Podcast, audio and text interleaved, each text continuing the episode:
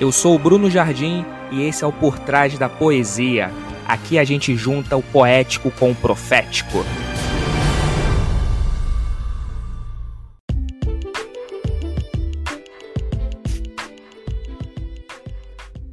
Obra, boa obra, não é o que faz a gente ser salvo, mas a boa obra é uma consequência do fato de termos sido salvos. Eu preciso fazer com que esta graça ela seja operada em nós por meio de ações de graça. O que, que são ações de graças? São ações que eu faço baseado na graça que eu recebi de Deus, do seu amor. Então também o que me move é o amor.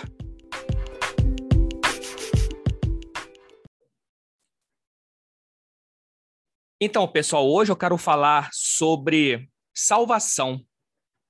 Fala-se muito de salvação, mas afinal de contas, do que nós somos salvos e para que nós somos salvos?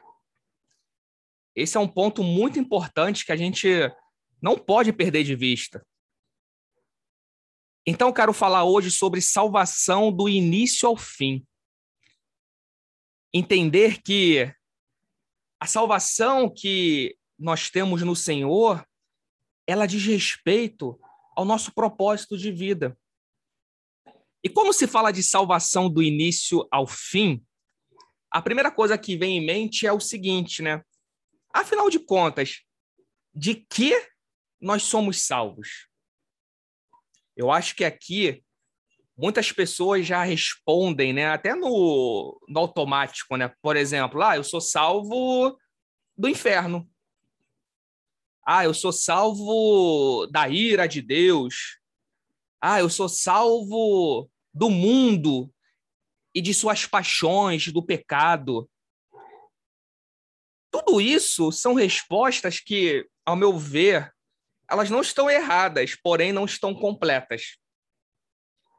Porque ser salvo do inferno, ser salvo do pecado, das paixões, da ira de Deus, tudo isso é uma consequência. Porque no fim das contas, o X da questão, cada um de nós, é importante a gente entender isso. Nós somos salvos de nós mesmos. Somos salvos de nós mesmos. Porque no propósito original e o único propósito de Deus foi que, ao sermos criados, Deus nos criou para a sua glória e a gente glorifica a Deus por meio do serviço prestado ao próximo. Só que o pecado faz a gente viver essa vida que Deus nos deu, que Deus nos criou, ao invés de vivermos para servir ao próximo e glorificar a Deus, a gente vive para si. Se esquece de Deus, se esquece do próximo. Por isso precisamos ser salvos, salvos de nós mesmos. Porque uma vida voltada para si é uma vida entregue às paixões do mundo. Uma vida voltada para si é uma vida que a sua existência está destinada a ir para o limbo do inferno. Por isso que salvação, o X da questão é: somos salvos de nós mesmos.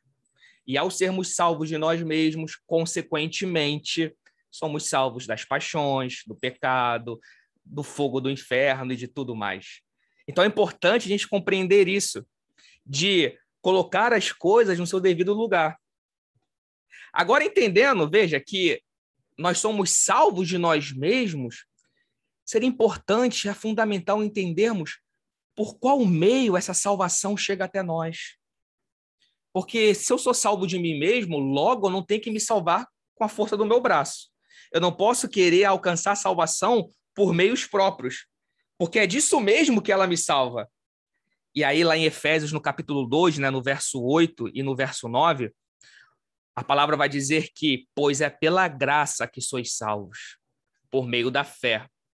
E isto não vem de vós. Olha aí, é dom de Deus, não de obras, para que ninguém se glorie. Veja como fica muito claro aqui que Deus está nos salvando por meio da graça, que não vem da gente. É dom de Deus, salvos pela graça por meio da fé. Isso não vem da gente, porque se viesse de nós, nós iríamos entrar justamente naquilo que retroalimenta o pecado. O quê? A glória própria, o orgulho, o ego, a vida voltada em si. Então não haveria outro meio eficiente para salvar-nos de nós mesmos senão a graça, aquilo que vem do alto. Isso é muito importante. Porque, volto a dizer, se fosse possível a gente ser salvo por nós, pelas nossas boas obras, o nosso orgulho, ele retroalimentaria e a gente continuaria cativo do nosso eu. Por isso que, quando se fala de salvação, fala-se de renúncia. Renunciar o ego, renunciar o eu. Eu saio de cena. Deus entra 100% com tudo. Eu acho engraçado as pessoas, às vezes, tentarem, de alguma maneira, né, é, fazer o seu nome estar à frente daquilo que Deus faz. Não. Eu sou salvo pela graça, mediante a fé. Então, entendendo isso, que eu sou salvo de mim mesmo e que eu sou salvo pela graça mediante a fé, a gente começa a entender qual seria então a fonte desta graça. De onde vem essa graça? E no próprio verso que a gente leu em Efésios já fica uma dica, porque diz que isso não vem de vós, é dom de Deus. E a Bíblia vai dizer que toda boa dádiva vem do alto, vem do Senhor. Então, a fonte da graça é Deus. E o que faz Deus, ele, eu diria, se importar com gente como a gente? Sério, o que que leva Deus se importar com pecadores, cheios de defeitos, dignos de uma vida voltada para si, ou seja, levada à perdição? Há algo que move Deus. Eu vou te dizer que não é a nossa oração, não é. A minha oração não move Deus. Eu oro para me mover na direção daquilo que Deus quer que eu faça. Não são as minhas boas obras, não é meu louvor, não é minha adoração. Nada disso move a Deus. Sabe o que, que move Deus? E que é justamente o fruto, a fonte dessa graça? A chave está lá em João 3,16, no texto áureo da Bíblia. Talvez o verso mais famoso da Bíblia, que diz: Porque Deus amou o mundo de tal maneira que deu o seu Filho unigênito, para que todo aquele que nele crê não pereça, mas tenha vida eterna. Aqui está o que move Deus: o amor. Deus amou o mundo de tal maneira que deu o seu Filho, para que todo aquele que nele crê tenha salvação, não pereça, mas tenha vida eterna. Deus é movido por amor, porque Ele é amor. Portanto, a fonte de toda a graça é o amor. O sacrifício feito na cruz é a mais contundente prova do amor de Deus por nós. Deus não precisa provar mais nada para ninguém. E ele nunca precisou. Por amor, ele prova o seu amor por nós, que ele não precisava fazer isso. Porque ele nos criou, isso já era o bastante. O fato de ele nos criar já já mostra o quanto ele nos ama. Só que, infelizmente, né, o que, que a gente fez? Nós nos vendemos para o pecado, para nós mesmos. Então, agora, além de ser o Criador, Deus ele envia para a gente um Redentor, Jesus Cristo, por amor. Por amar o mundo de tal maneira, ele deu o seu filho. Quer dizer, o amor gera movimento, o amor gera ação. Deus é movido por amor. Isso é maravilhoso. Entender isso é, é, é tão rico, porque a gente começa a mudar, inclusive, a nossa lógica relacional com Deus. Caramba, se Deus é amor e ele age por amor, por que então vou ficar tentando agir com ele por meio de toma lá da cá, por meio de barganhas? Olha só o que diz Romanos 5, no verso 8. Mas Deus prova o seu amor para conosco, em que Cristo morreu por nós, sendo nós ainda pecadores. Sem amor, jamais haveria salvação. Se eu sou salvo pela graça mediante a fé, a graça e a fé seria o meio da salvação, mas a origem dessa salvação é o amor. Somos salvos pelo amor, por meio da graça e por meio da fé. A graça de Deus, então, ela é o amor de Deus em operação. Deus é amor e ele age por graça. A graça é a maneira de Deus trabalhar é a maneira de Deus se movimentar em direção a nós. E essa passagem de Romanos, no capítulo 5, verso 8, ela é estarrecedora. Porque Cristo morreu por nós, sendo nós ainda pecadores, porque o amor, ele é incondicional. Ele não se movimenta, ele não se materializa por meio de condições. Porque a gente podia pensar assim: "Ah, eu vou fazer por merecer para Deus me amar". Tem muita gente que fala isso, né? Faça por onde, e ele vai te ajudar. Só que, olha só, ele morreu enquanto eu era pecador. Então ele não me mudou para me amar, mas foi o fato dele me amar que me fez mudar. O amor tem mais a ver com efeitos, com consequências, do que com causa.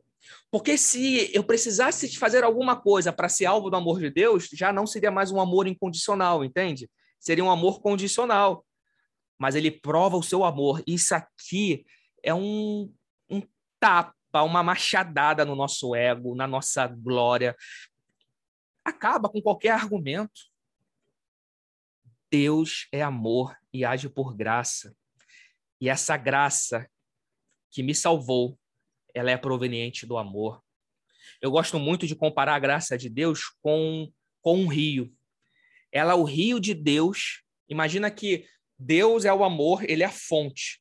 E dessa fonte vem um rio, um rio que flui por entre os homens, por entre nós. Essa é a graça. O amor é a fonte, a graça é o rio. O amor é a fonte de onde suas águas jorram. Eu diria que a graça e a fé é o canal, a calha, onde esse amor vai ser canalizado por onde essas águas vão fluir e vão chegar até nós. Isso é muito lindo. Então a fé, ela e a graça, é, é, abrem um caminho para que justamente essas águas do rio de Deus possam desaguar em nós. E tudo isso vem dele, gente.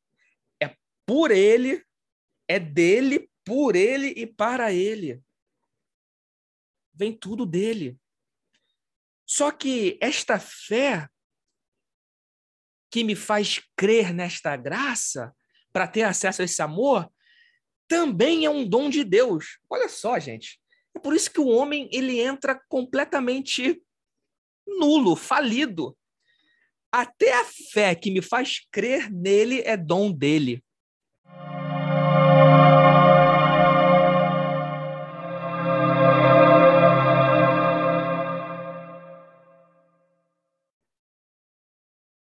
Lá em Gálatas 5, no versículo 6, na primeira parte, diz assim: O que importa é a fé que opera pelo amor. Veja como está tudo conectado, sem perder o raciocínio. Estamos falando da salvação do início ao fim. Vimos que a gente é salvo de nós mesmos e, como consequência, nós somos salvos da, do pecado, do amor ao mundo, do inferno, enfim. Vimos que o meio desta salvação é pela graça mediante a fé, como está lá em Efésios 2,8, e a gente viu que a fonte desta graça e dessa fé é o amor. E tanto a graça quanto a fé vem dele. A fé dada por Deus, ela, ela não se articula sozinha. Ela opera, como nós vimos aqui agora em Galatas 5,6, ela opera pelo amor. Lembra que o amor é a fonte de tudo, tanto da graça quanto da fé. Sem amor, a fé seria como o leito de um rio seco. Por isso que Paulo ele dá uma ênfase muito bem dada lá em 1 Coríntios, né, no capítulo 13, no verso 2, eu vou ler aqui para vocês. Ele diz assim, ó: "Ainda que tivesse toda a fé, de maneira que transportasse os montes, e não tivesse amor, nada seria." Olha aí. Olha Olha a engrenagem da salvação em perfeito funcionamento. Não basta graça e fé. Por que eu falo não basta? Porque isso, desassociado do amor, não se movimenta, não gera nada. A fé opera pelo amor. Sabe, eu fico às vezes olhando hoje em dia pessoas que batem no peito e dizem: "Eu sou salvo", e reconhece que isso vem de Deus, pela glória de Deus. Para a glória dele eu sou salvo, por ele. Amém. Só que eu fico preocupado com o tipo de comportamento que essa salvação que vem de Deus gera nas pessoas. Porque gera um tipo de comportamento das pessoas se acharem melhores do que os outros, de acharem no direito de impor seus valores morais, de querer ditar a regra. A pessoa se sente melhor do que o outro por ter sido alvo da graça, quando na verdade não entende que se a gente viver a salvação sem amor, é exatamente o que Paulo está dizendo: de nada vale. Ainda que eu tivesse toda a fé, se não tiver amor, nada seria. Portanto, é o amor que me dá consciência de como viver a salvação de Deus. Porque é este amor que ele desloca o nosso eixo, ou seja, se eu antes vivia para mim, agora entendendo o amor de Deus em mim, eu passo a viver para o outro. A salvação leva a gente a viver uma vida para além de nós, para viver para o outro. Então, como é que eu posso, por ser salvo, me achar melhor do que o outro? Pelo contrário, eu me acho na responsabilidade de agora ajudar o outro e não de ficar tentando, sabe, mostrar para o outro que eu sou melhor. Então, esse amor, ele faz com que a gente deixe de viver para nós. Eu gosto muito ainda falando de Paulo, né? Porque Paulo, nesse, nesse, nessa temática, ele arrebenta. Lá em 2 Coríntios, no capítulo 5, nos versos 14 e 15, ele diz assim, ó, que o amor de Cristo nos constrange. E por quê? Porque ele morreu por todos, para que os que vivem não vivam mais para si. Quando eu entendo que eu não sou merecedor desse amor, que ele é por graça, e graça é favor imerecido. E eu tenho acesso a esta graça pela fé, e a fé é dom de Deus, que vem ao ouvir a palavra. Então eu falo, caramba, o fato de eu ter acesso a esse amor da salvação não vem de mim. Eu fico constrangido. Eu falo sempre né, que a graça de Deus deixa a gente sem graça, porque o amor dele nos constrange. Aí eu começo a entender o propósito dessa salvação. Ele morreu por todos para que agora os que vivem não vivam mais para si. Parece simples, e é simples, só que é difícil, porque a gente tenta viver isso por conta própria. É fácil quando a gente vive e se rende ao amor de Deus, mas quando a gente está com o ego cheio, é difícil viver isso. É muito difícil. Então veja, Vimos aqui que nós somos salvos de nós mesmos, vimos que somos salvos pela graça e pela fé, e que esta graça e essa fé vem do amor. Agora a gente pode endereçar aqui a mensagem para o fim da salvação. Não fim no sentido de encerramento, de acabou, mas fim de afim, de propósito. Para que, ora bolas, nós somos salvos? Veja que é muito mais do que ainda bem que eu vou morar no céu. É muito mais do que isso. E não desmerecendo o fato de morar no céu, mas é justamente entender o que, que eu faço com essa salvação enquanto estou aqui na terra. Até porque, gente, nós estamos em Cristo. E essa visão de, de separação, céu e terra, não existem mais. Porque a Bíblia vai dizer que em Cristo terra e céu convergiram se nós estamos nele, logo hoje, enquanto nós estamos aqui, nós já estamos assentados com ele nas regiões celestiais. O céu já é uma realidade. Então, temos que viver a consciência da salvação olhando para Jesus. Céu e terra é uma coisa só. E olha o que diz a palavra do Senhor. Lá em Efésios, no capítulo 2, verso 10, nós lemos Efésios 2, versos 8 e 9, falamos da do meio da salvação, vimos que é graça e fé. Só que na sequência, no verso 10, Paulo revela o fim, o propósito da salvação. Ele diz lá: criados em Cristo Jesus para as boas obras. Ou seja, nós somos salvos para revelar ao mundo o amor de Deus, o mesmo amor que é fruto da graça e da fé. Nós somos salvos para revelar ao mundo o amor de Deus através das nossas obras. Obra, boa obra, não é o que faz a gente ser salvo, mas a boa obra é uma consequência do fato de termos sido salvos. É muito importante deixar isso claro. A obra não é a causa, ela é a consequência. Então, quando eu entendo isso, que as obras, elas são a causa da nossa salvação, ou melhor, elas não são a causa da nossa salvação, mas o resultado dela, isso muda tudo. Lembra que eu falei que Deus é movido por amor? E nós vimos em João 3,16 que Deus amou o mundo de tal maneira que deu seu filho. Ou seja, o fato dele amar, ele deu o seu filho para nos salvar. Quando agora eu entendo que eu sou salvo pela graça, mediante a fé de mim mesmo, para não viver mais para mim, mas viver para o outro, e que essa graça, essa fé vem do amor, que é Deus, que é a maneira que Deus eh, se movimenta, ele age, ele se move pelo amor, eu falo, caramba, tá aqui. É isso que eu tenho que fazer. Eu preciso fazer com que esta graça ela seja operada em nós por meio de ações de graça. O que, que são ações de graças? São ações que eu faço baseado na graça que eu recebi de Deus, do seu amor. Então também o que me move é o amor. Tá aqui mais uma coisa que a gente precisa entender e não ficar só na, na teoria. Viver em ações de graças. O que, que é isso? Se não gerar frutos, ações no dia a dia que reverberem uma consciência grata por ter sido salvo pelo amor. E como é que eu faço ações de graças? É quando eu passo adiante aquilo que eu recebi do Senhor.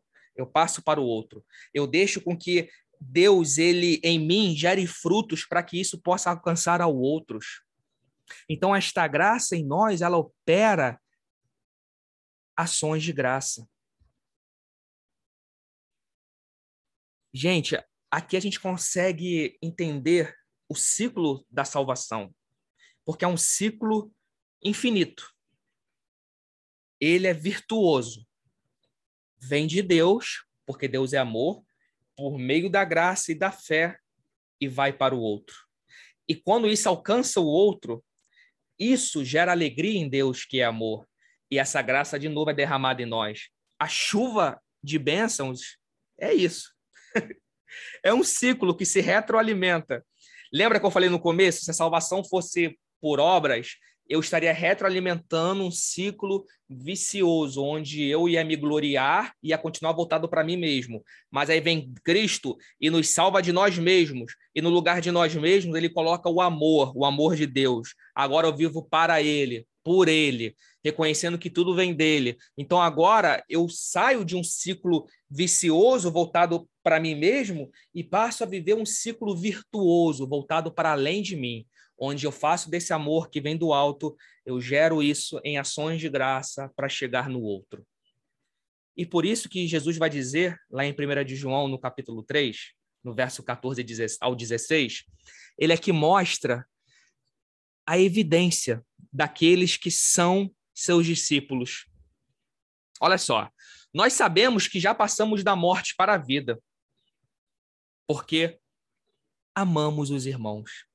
O amor é a evidência de vida. Você quer saber se alguém está vivendo? É o fato de amar o seu irmão. Quem não ama permanece na morte. O que é a morte? Separação. Separação de quê? De Deus e do outro, vivendo para si. Aqui está o X da minha salvação. Eu sou salvo de mim mesmo, por meio do amor de Deus. Então, quem não ama permanece na salvação. Nisto conhecemos o amor que Cristo deu a vida por nós e devemos dar a nossa vida pelos irmãos. Cara, sério, lê isso aqui, humanamente falando, eu me rendo completamente. Eu falo, eu não tenho como viver isso. Não tenho. Ainda bem que eu reconheço isso, porque é sinal que eu estou jogando fora o meu braço, o meu ego, a minha presunção e estou me rendendo à graça dele. Nós sabemos que já passamos da morte para a vida, porque amamos os irmãos. Quem não ama permanece na morte. Caramba! Somos salvos pelo amor. Então, afirmar eu sou salvo quer dizer nada. Salvação que não resulte em amor é igual mergulhar num rio e sair de lá seco. Lembra de Paulo? Transportar montes, mas se não tiver amor, de nada adianta. É o amor que confere sentido à salvação, porque o amor é a origem da salvação, o amor é o meio da salvação. Tudo é do amor. Eu concluo, então, quando se fala de salvação, se eu pudesse resumir tudo isso aqui que a gente está falando em uma frase. E eu gosto de tentar resumir as coisas, porque facilita o entendimento, né? Eu diria que somos salvos pelo amor para amar. É isso. Se você puder levar para sua vida algo dessa mensagem, leve essa frase. Você é salvo pelo amor para amar. O que passar disso não vem do Pai. Portanto, a gente precisa se sujeitar. Primeiro, saber que de nós mesmos não tem como viver essa verdade. Abranger muito a salvação, mais do que garantir um lugarzinho na eternidade, mas entender que a salvação ela é a própria eternidade vivendo dentro de nós, dentro desse tempo. Porque quando a gente ama, os nossos frutos passam a ser frutos de amor. E a Bíblia vai dizer que Jesus nos escolheu para a gente dar frutos, e esses frutos permanecem. Então, tudo que é tocado pelo amor, ele ganha um status de eternidade. Eu já vivo a salvação, já vivo a eternidade dentro do tempo. É claro que amanhã ou depois, quando nenhum de nós estivermos aqui, nossas boas obras vão permanecer e nós estaremos glorificados em plenitude com o Pai. Mas isso já é vivido hoje. O que eu quero dizer é que você não precisa ficar, não tem que ficar esperando para viver as alegrias e os frutos da salvação. Viva a salvação em Cristo agora. Mas para isso, você precisa entender de que você é salvo e você é salvo de você mesmo. Aprender a se render a essa graça e a esta fé e a se lambuzar, se mergulhar no amor. Porque é o amor que move a Deus e é o amor que nos move. Amém?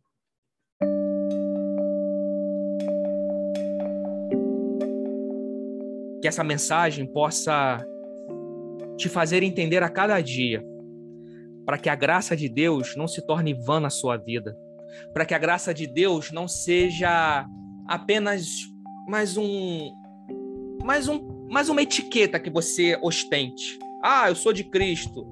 Tá, mas o que que isso te faz viver? Você é salvo pelo amor para amar.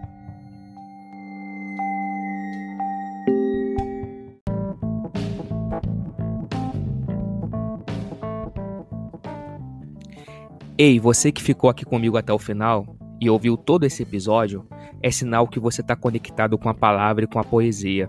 E eu quero deixar um convite para você. Quero ter você mais perto. Então siga a gente lá no Instagram, brunojardim.com.br e lá faz um favor, entra no link da bio e acesse o grupo do Telegram, onde já tem centenas de pessoas que, assim como você, ama a poesia e a palavra de Deus, recebendo conteúdo exclusivo durante a semana. Beleza? Então até a próxima e um forte abraço. Tamo junto, pessoal.